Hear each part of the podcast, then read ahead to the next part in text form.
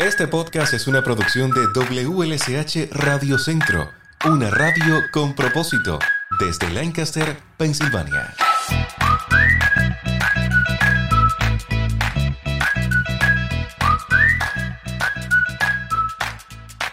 Hola, soy Lázaro y te doy la bienvenida a un nuevo episodio de nuestro podcast. El curso escolar comenzó esta semana, un periodo de transición no solo para los hijos, sino a veces también para los padres. Hoy estaremos compartiendo algunas recomendaciones para un exitoso curso escolar. Me acompaña Brother Frank Albright desde el Distrito Escolar de Lancaster. Un episodio que no debes perderte. Quiero dar la bienvenida a este episodio de nuestro podcast a Brother Frank Albright, facilitador de servicio de apoyo a los estudiantes en el Distrito Escolar de Lancaster. Bienvenido. Gracias, encantado de estar aquí con usted, hermano. El gusto es todo mío al poder eh, conversar y yo sé que vamos a orientar a, a la familia de manera general, a los padres de manera particular sobre este inicio del curso escolar que apenas comienza. Esta semana. Sí, comenzó inició- ayer los de noveno en secundaria, pero um, en primaria y middle school comenzaron ayer. Y, y los de décimo, once y doce comienzan hoy. Brother, como padres, Sí, ¿cómo podemos estar preparados para este inicio del curso escolar? ¿Qué debemos tener en cuenta? bueno, yo les animo a los padres y madres que ustedes están animados. ¿Para qué? Porque si ustedes están animados, los hijos también van a estar animados. Ujú. Entonces, Los la energía. Oh, la, la energía. Es un año nuevo. Pueden cambiar hábitos malos y quitar estos hábitos del año pasado Ujú. y iniciar, pero marchando adelante. Es un año nuevo, hermanos, un día nuevo. Cada día es nuevo. Uno puede cambiar. Si el padre y, y madre están animados, los niños van a, uy, oh, bueno, yo también voy a estar animado. Y levantar temprano, ir a la cama más temprano, levantar temprano y tener un tiempo antes que los niños van a la escuela, si pueden. Porque si no pueden porque están trabajando, es diferente. Pero si los padres y madres están en la casa, sería bueno dar un beso o uh, desayunar juntos. También se pueden. Iniciar cada día con ánimos y motivación para que el niño marcha bien en la escuela. es un proceso, porque si los padres lo vemos con esa energía y con esa alegría, pues la transmitimos a, a- los más pequeños. Porque a veces no es así, a veces a los padres les duele un poquito eh, enviarlos a la escuela y esa inseguridad la perciben eh, los niños. O sea, si mamá o papá no se sienten bien enviándome a la escuela, mm, ahí pasa algo. Mire, hermanito, a- a- ayer vino una mamá muy linda y su hija muy linda y la mamá era ansiosa. Ella era más ansiosa que, que, que su niña. Sí. Y le dije, mami, mira, usted puede ya salir, volver a la casa. Vamos a cuidar a su hija aquí. Porque la escuela es muy segura. Y hay tres, en, en McCaskey hay 300 adultos que aman a su hija. Ella va a estar bien. Y ella estaba tranquila. Y mami, y está bien, mami. Mira, está bien tener nervios, pero los nervios no deben controlar a usted ni a mí. Entonces, y- y mira, si tenemos nervios, dice, nervios, cálmense, cálmense un poquito. Porque si la mamá está animada para que su niña tiene éxito, la niña va a sentir mucho más segura. Y yo le diría a la señorita, mira, busca ayuda, pregunta a cualquier adulto, porque los adultos están contentos que usted está aquí. no, no debe dar hermano. Entonces, um, mira, padres y madres, controlamos nuestras emociones y pensar qué necesita mi hija o mi hijo. Y poco a poco van a encontrar el camino y ajustarse poco a poco más para llegar a un ritmo todos los días que es satisfactorio. Yo pienso que es mejor pensar con el fin en la mente. ¿Dónde quiero que mi hija en noveno grado, qué logra para salir en cuatro años? Y en cuatro años ella debe estar preparada para ir al mundo, la universidad o un trabajo que le encanta, le, le, le apasiona, no solamente un trabajo. Entonces, preparar la niña o el hijo para poco a poco madurar cada año y llegar a estar empleado o estudiar más. Entonces, es bueno si los padres están pensando, ¿qué requiere un empleador?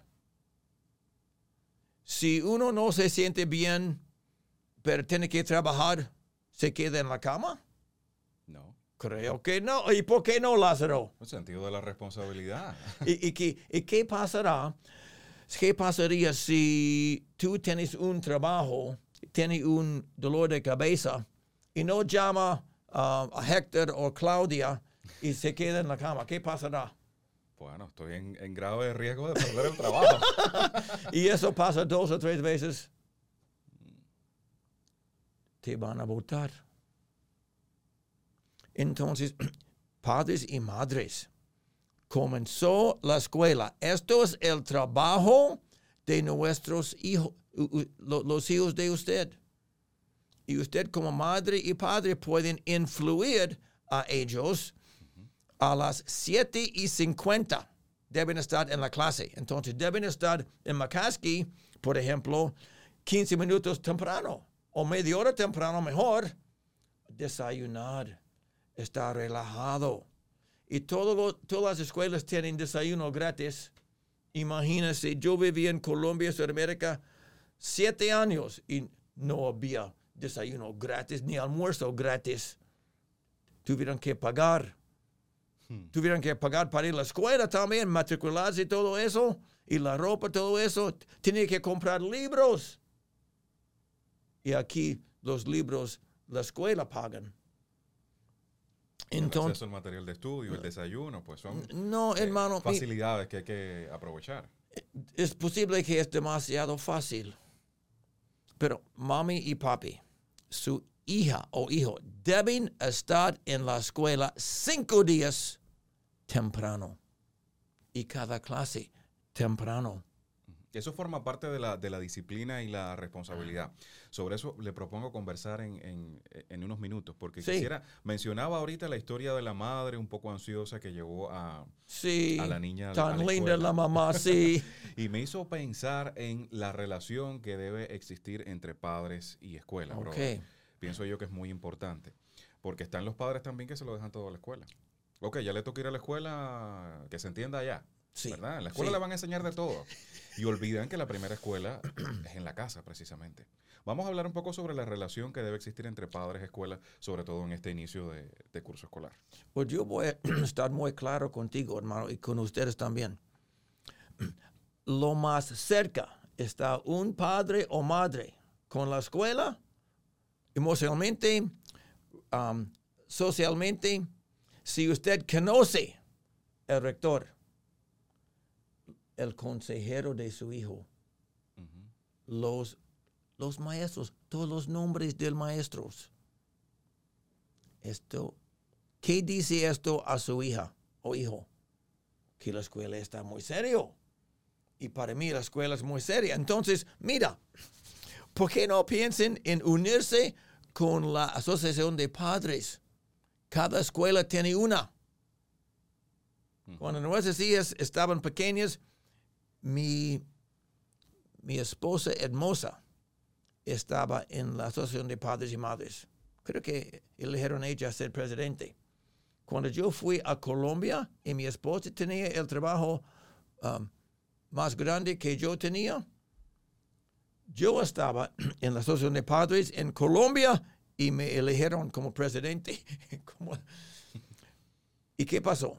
Las niñas miraron eso mi papá, mi mamá están emocionados de la escuela. Yo también va, voy a querer la escuela. Entonces, involucrense, por favor. es el trabajo de los padres y madres a conocer el pueblo de tu escuela, la familia de tu escuela. No, e incluso cuando existe esa buena relación, Oh, hermano. es hasta como una sensación de, de debo portarme bien para los niños. Porque si el padre nunca va por la escuela, ese niño puede ser indisciplinado. A mi papá nunca se va a enterar. Pero si el papá visita con frecuencia, Sí. conversa con el Sí. maestro, eh, todo lo que pase aquí se lo van a decir a mi papá, hay que portarse bien. Y hasta de esa manera lo, lo podemos utilizar como un incentivo para que se porten bien.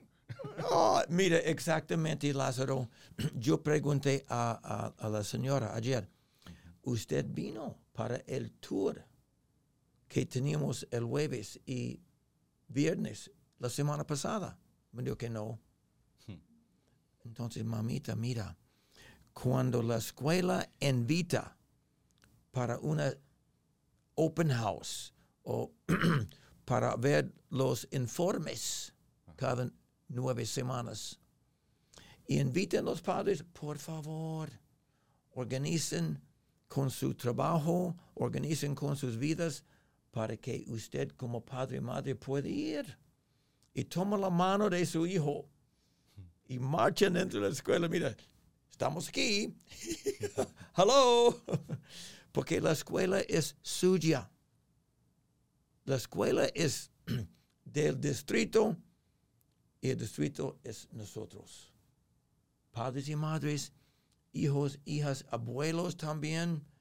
Sería fantástico si toda la familia podría sentir um, forma de, de la escuela. La, la escuela es como una familia para mis hijas o hijos por los años cuando están.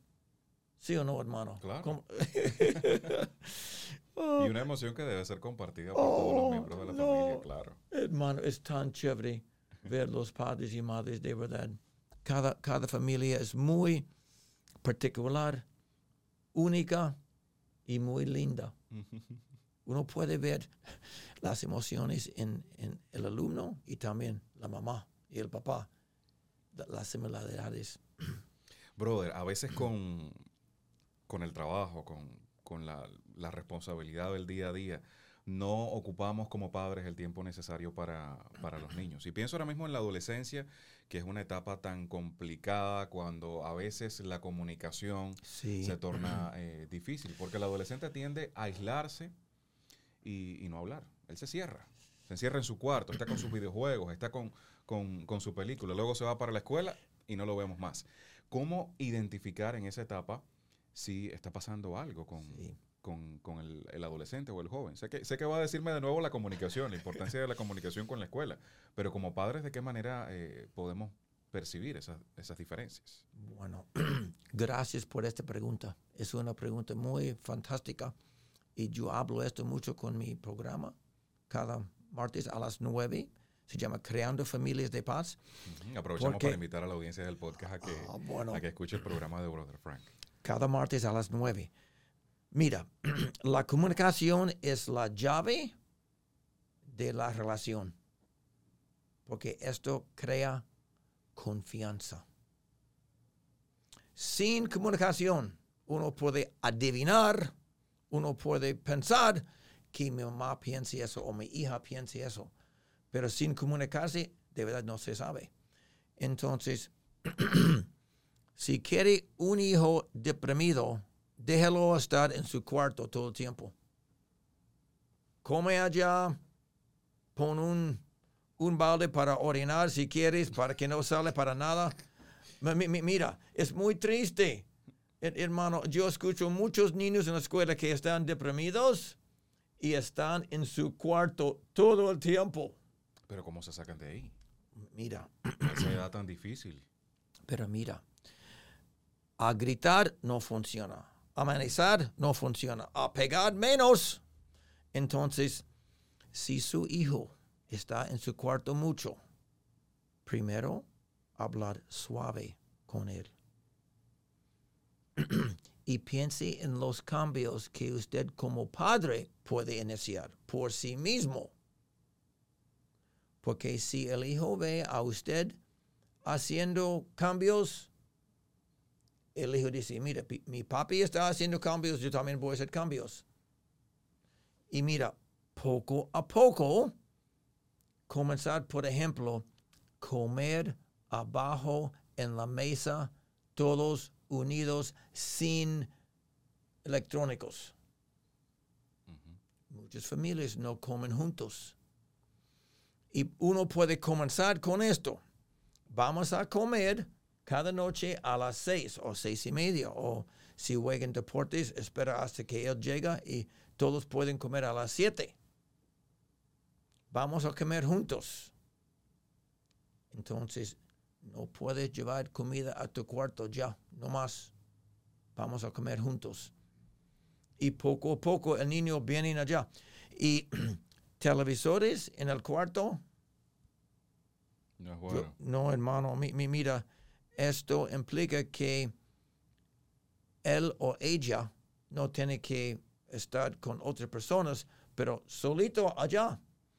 Y uno puede cambiar si uno quiere. Quitar cables del televisor, quitar el cable de, de um, Fortnite o de Xbox, pero sin gritar, sin amenazar, sin pegar, dici- diciendo, mira, tenemos que cambiar aquí. Y, lo que, yo también voy a hacer esto, yo voy a apagar mi celular cada noche Predicar con el ejemplo. practicar como padre y madre. Yo voy a apagar mi celular por una hora. De 7 a 8, mi celular va a estar abajo mi sábana, por ejemplo. Um, mira, una vez yo hice una conciliación en, um, en Hempfield. La persona me escuchó del radio y sabía que yo soy un conciliador y yo fui a su casa para conciliar entre ella y su hijo. Y ella tenía mucha que- muchas quejas de su hijo para cambiar. Y Leo tenía una petición nomás Una petición tenía el hijo. a la mamá. Ajá. Él dijo, mami, cuando estamos practic- um, practicando, cuando estamos hablando, es posible que tú no vas a estar con tu celular, porque ella estaba mirando su celular, dialogando con su hijo. El hijo no se, sentía escuchado, porque la mamá estaba con su mente en- en otro lado. Entonces, nosotros como padres y madres, nosotros podemos cambiar si queremos y mostrar que de verdad estamos interesados en cómo se siente el hijo. Y yo termino con esta parte con diciendo, cuando nuestras hijas eran pequeñas, por muchos años, tenemos una vela cada noche y tenemos una, una, una cita familiar, se llama Hablando de los puntos altos y bajos, con una vela prendida, Conversaba la familia completa. todos. Entonces, mi punto alto ayer fue cuando hablé con mi esposa sobre la relación que tenemos con nuestra hija mayor. Y mi punto bajo fue cuando en la escuela vi un, un niño ah, que estaba no actuando muy bien, un niño fantástico, no respetando el principal. Entonces, así fue el diálogo de mí. Entonces, escuchó de mi esposa. Y cuando estamos con la reunión familiar, todas las noches con una vela prendida, no juzgamos a la persona. No dice que, pero papito no debe sentir así. Esto es juzgarle. En vez de decir, no debe sentir así, uno puede preguntar, y, y cuéntame sobre un poco más de eso. ¿Por qué te sentiste enojado con tu hermana? Experimentar las que, eh, emociones. eh, eh, eh, eh, trate de ayudarle a expresarse. y, y cada persona habla de lo el punto bajo y, y alto del día y así marcha la familia expresándose. Porque de verdad muchos padres no saben lo que es interior de, de su hijo. Yo lo escuchaba atentamente eh, ahorita, brother, cuando hablaba de, del horario de la cena, por ejemplo. Sí. Hay una frase, no me gusta usarla porque me siento viejo, pero en mi niñez, yo recuerdo en mis tiempos la importancia de, de los horarios. Yo recuerdo, había un tiempo eh, prudencial en la mañana para prepararme para ir a la escuela.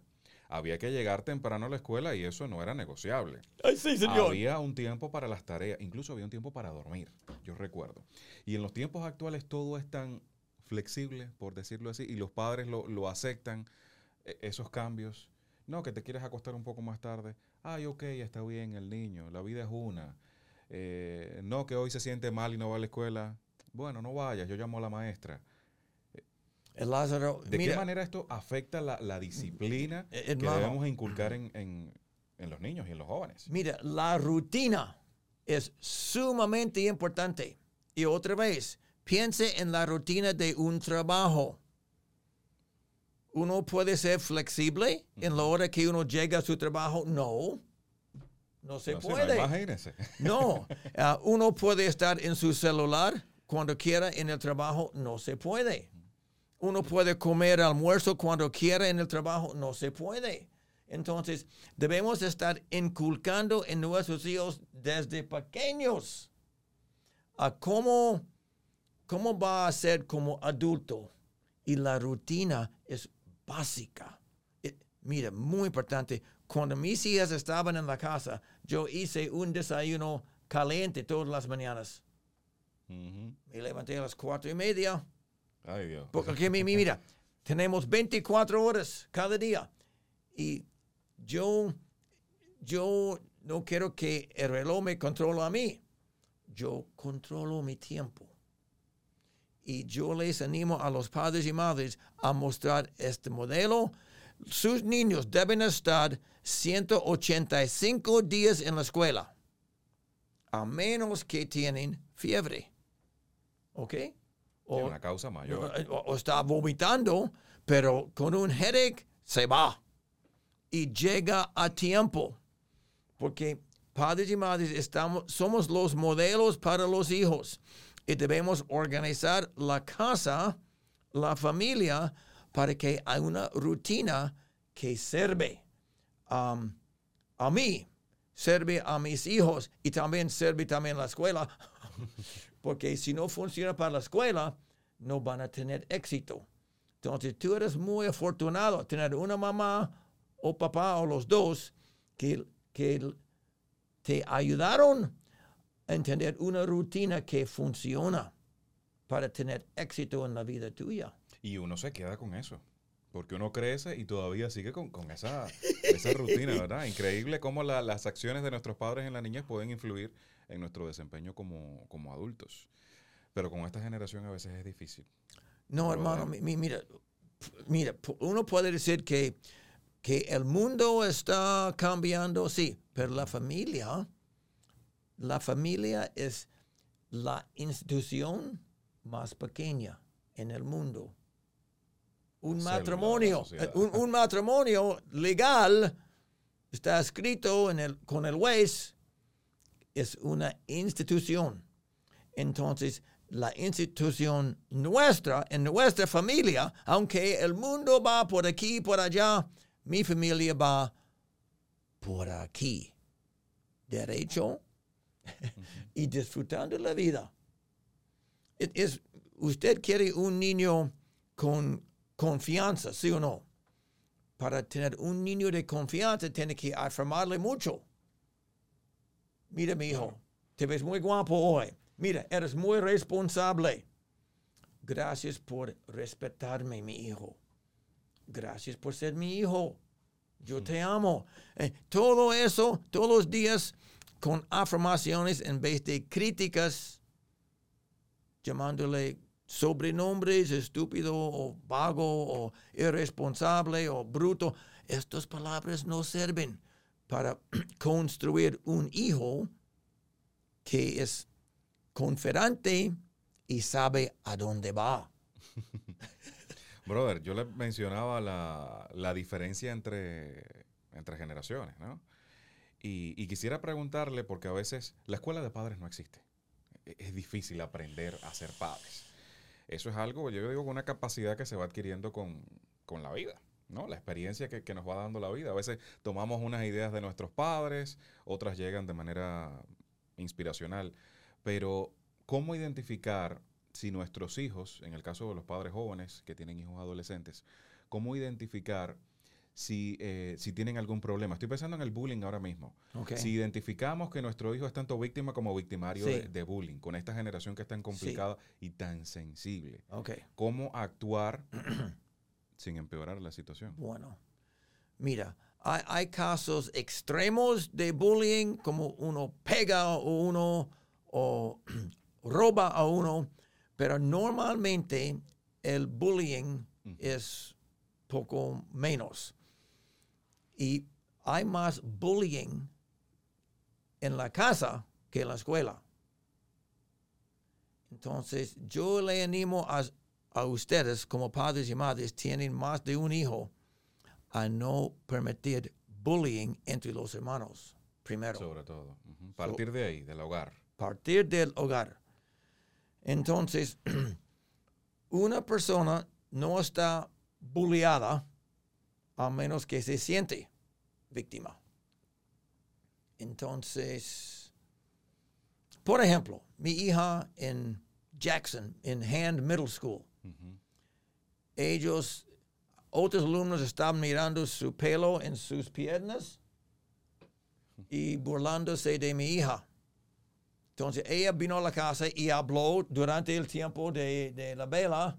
Mi punto ah, bajo es cuando dijeron que mi pelo era feo en mis piernas. y Gently quería cortar su pelo. Eh, Gently, mira, su pelo es lindo. En Francia las mujeres no, no, no afeitan ah, las piernas. Entonces, mi- mira, mami, cuando llegas a Makaski, si quieres comenzar a afeitar, hágale. Entonces, Gently decidió su pelo no era feo. Ella sí misma hizo eso. Entonces, cuando hablaron con ella sobre eso, no era víctima ya. Ya se sentía más segura. Otra vez, Gently estaba en la cafetería y Chocolate vino a, a su, su blusa, la camiseta. Y Gently miró a, a- a la persona y no dijo nada. Y Ni se disculpó co- ni nada. no, no, no, no. Y, y continuó a comer. Y yo le dije, Gently, mira, ¿por qué no usted dijo nada? Ah, bueno, no fue necesario. Entonces, Gently hubiera um, reaccionar en una forma muy agitada.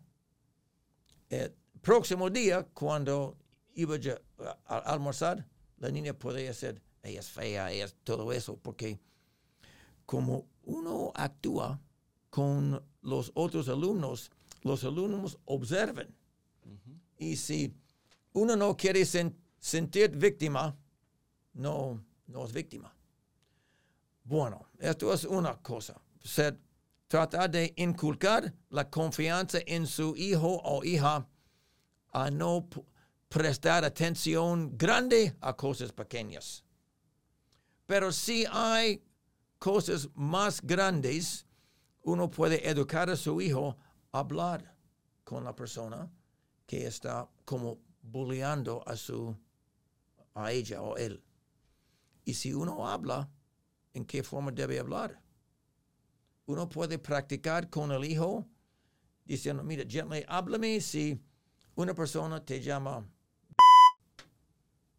Entonces, gently dice, ¿por qué me llamaste B? Yo, yo no me siento como un B. Mira, tú eres una persona buena. Entonces, sería bueno respetarnos. Si yo hago algo que no le gusta, dígame.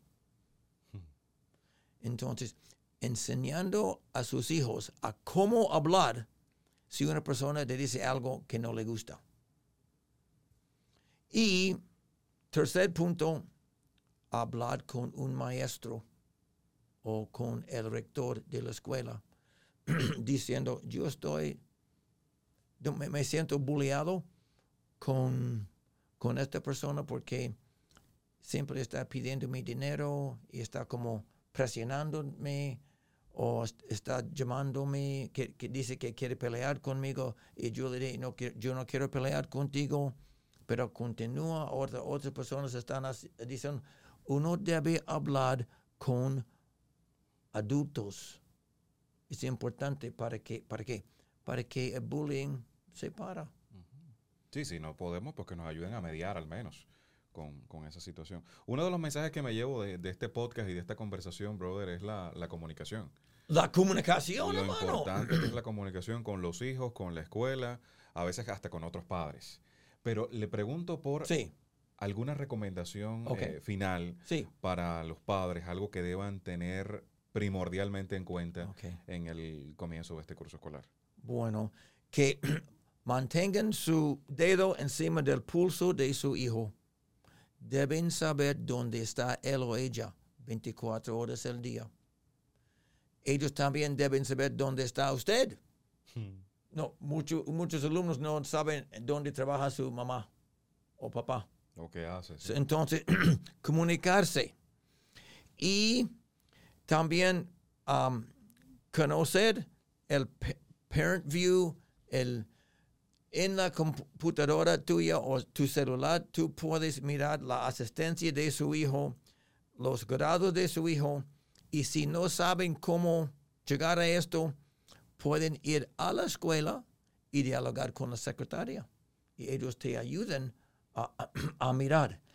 Usted como padre y madre está una, eres una parte grande de la educación de su hijo o hija.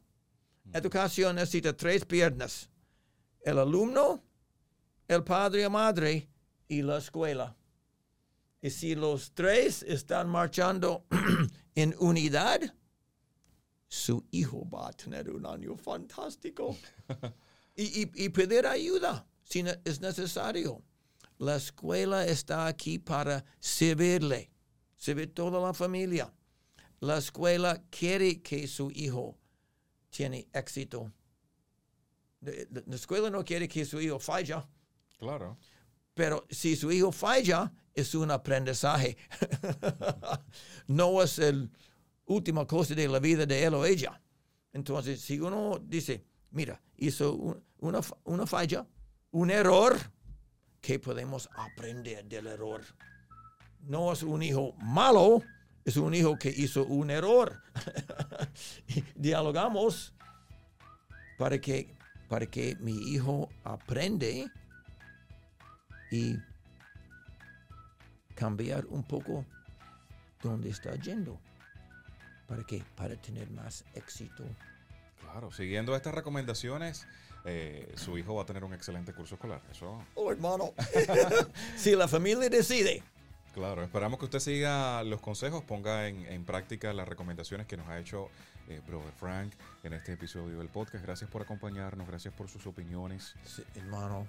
Sí, este señor. momento de, de consejería para la familia. Muchísimas gracias. Gracias, Lázaro, por hacer eso.